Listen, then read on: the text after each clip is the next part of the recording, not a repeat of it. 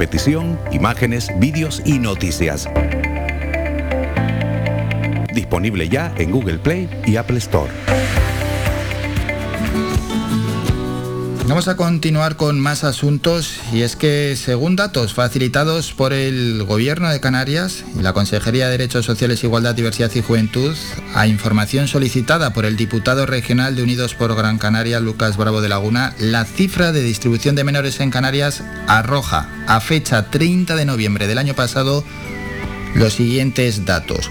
El total de menores inmigrantes tutelados por el gobierno canario asciende a 2.645, de los cuales casi 1.500, 1.496 se encuentran en nuestra isla, en Gran Canaria, es decir, más del 56%, mientras que en comparación con otras islas hay desequilibrio. En la isla de Tenerife hay 643 menores, apenas representan el 24% de los mismos. Saludamos a Lucas Bravo de Laguna. Lucas, buenos días. Hola, muy buenos días. Bueno, esos datos que habéis transmitido en una nota de prensa y que habéis hecho públicos, ¿qué le parecen?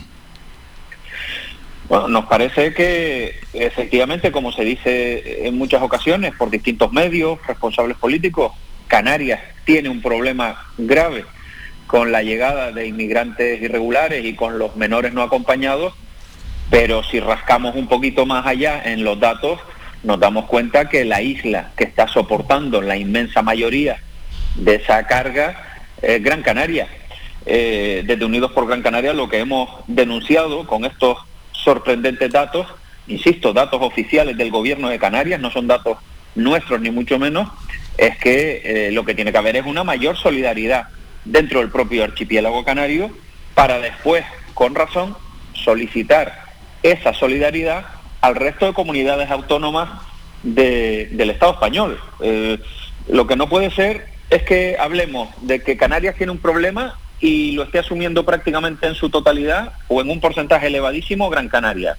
Yo creo que los datos que eh, tú acabas de comentar, que son así a 30 de noviembre y que por desgracia, porque la llegada de pateras es incesante a nuestra tierra, ya serán eh, superiores, dejan bien a las claras que, hay islas que no están siendo solidarias. Es decir, ¿cómo es que Gran Canaria tiene el 57% de, de, los, de los menores no acompañados y Tenerife el 24%? O sea, tenemos un 133% más aquí que en Tenerife. Y lo digo por comparar las dos islas mayores.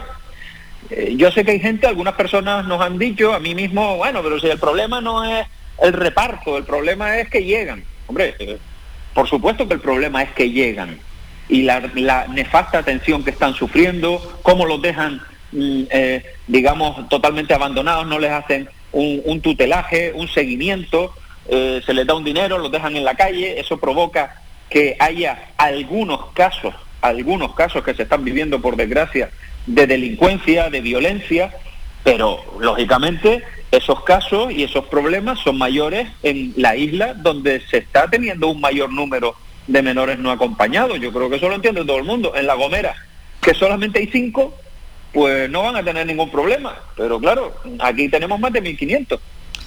Claro, en La Gomera hay cinco y en el Hierro hay 83. También se produce desequilibrio. Así es, sí, por eso nosotros hemos querido destacar, porque nuestro mensaje, más allá de que somos un partido de índole insular, por supuesto de Gran mm. Canaria y defendemos eh, eh, eh, un equilibrio autonómico y que Gran Canaria no se vea postergada, pero también decimos que los desequilibrios no son solamente evidentes entre Gran Canaria y Tenerife, sino dentro de las islas no capitalinas no se entiende cómo una isla como La Gomera mm, tiene cinco menores no acompañados y, por ejemplo, El Hierro tiene 83. Bueno, no se entiende, porque entre otras cosas El Hierro tiene todavía menos población que La Gomera.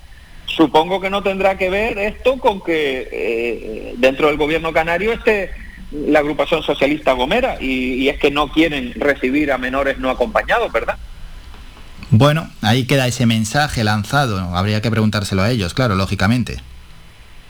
Ya, habría que preguntárselo, pero viendo los datos, mm, no sé, parece extraño, insisto, que una isla como el Hierro tenga 83 y una isla como La Gomera tan solo cinco, cuando en La Gomera mm, hay bastante más población que en el Hierro.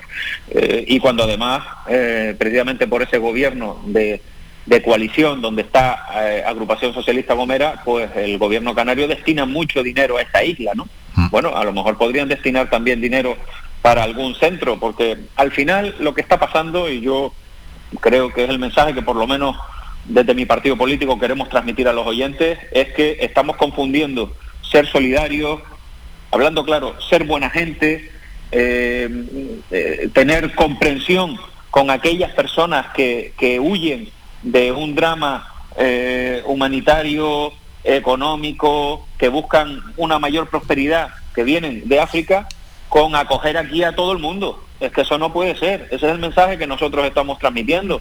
Eso no es ser racista, eso no es ser xenófobo. Hay que tener un comportamiento humanitario con todas las personas, pero lo que no puede ser es que nos esté entrando dentro de esas personas un grupo de incivilizados y que después aquí encima le estemos dando una paguita. Hombre, es que eso no puede ser. Es que por eso nosotros hemos sido muy claros.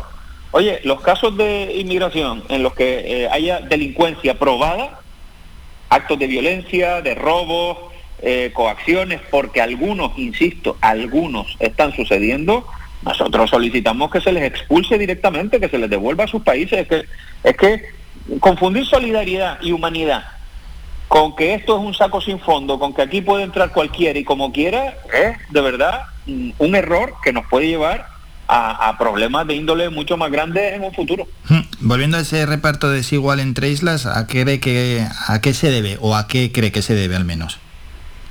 Bueno, yo lo tengo claro. Se debe a que mm, aquí, para lo bueno, Gran Canaria siempre tiene que repartir con todas las Islas Canarias. Pero para los problemas y para lo malo, Gran Canaria es la que tiene que apechugar más. Y eh, yo tengo claro que hay un movimiento social y empresarial muy importante e institucional en la isla de Tenerife, donde no quieren mm, menores no acompañados. Ya montaron un cipitote importante cuando se montó el, campamento de las raíces, que si no era el adecuado, que si el mal tiempo, que si esto, que si lo otro. Y, aquí lo que se dedican es a, adecuar con la connivencia de la delegación del gobierno eh, mejores eh, ubicaciones en Gran Canaria para, para, insisto, perpetuar el problema en Gran Canaria y minorarlo en otros lugares. Es decir, las ONG a los cuales el gobierno de Canarias está alimentando en muchos casos y que están, están cogiendo muchas casas aquí en, Gran Canaria, en distintas zonas de la isla, para acoger estos menores no acompañados. En cambio, en Tenerife, muy poquitas, y en el resto de las islas, por supuesto, menos aún. Entonces, eso es lo que está pasando. Eh, al final, Gran Canaria capechugue con el problema, porque repito, ser solidario sí, pero solidario es todo, porque al final los que estamos diciendo estas cosas, mm, algunos nos llaman que si racistas, no, no serán racistas los que no los quieren acoger. es que esto es un poquito, y si me lo permite, el chascarrillo es el mundo al revés, ¿no? Es decir, resulta que al final la isla que más acoge eh, es la que eh, va a ser racista. No, hombre, no. En Gran Canaria no somos racistas, en Gran Canaria somos, somos una isla abierta, acogemos mm, a todo el mundo, somos gente de bien, eh, nuestro pueblo ha sido un pueblo también que ha emigrado en su momento, pero lo que no podemos permitir, insisto, es soportar únicamente nosotros esta carga, porque está más que demostrado que en determinadas ocasiones eh, esto ocasiona problemas. Pero por hacer este tipo de, de, declaraciones, a su partido Unidos por Gran Canaria, ¿lo han acusado de racista? Sí, por supuesto.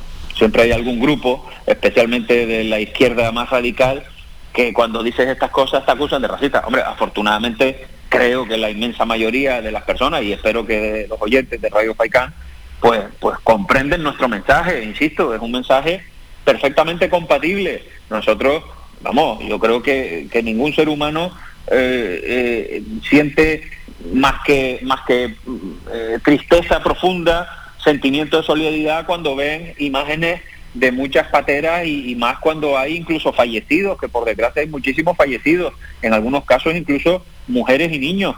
Pero, insisto, eso no se debe confundir, esa solidaridad, esa humanidad no se debe confundir con que una isla como Gran Canaria esté acogiendo la inmensa mayoría de, de, los, de los inmigrantes, y en este caso concreto los menores no acompañados, y otras no. Mm, y ya no digamos lo hemos hablado en alguna otra ocasión, hmm. el resto de comunidades autónomas. Sí, sí, pero ese doble mal reparto que estamos comentando, al final desde otras comunidades autónomas apenas se está acogiendo a estos menores. Hay comunidades que sí, pero otras los casos son mínimos. Sí, no, en, números globales eh, no llega a 150 acogidos menores no acompañados derivados del gobierno de Canarias a comunidades autónomas del PP y del PSOE. Se intentó mandar unos cuantos también a País Vasco y todo el Parlamento Vasco votó en contra. Es decir... Pero votan en contra, pero por... ¿Votan en contra en qué sentido? ¿En el sentido de no queremos acoger como que estos niños fuesen unos apestados?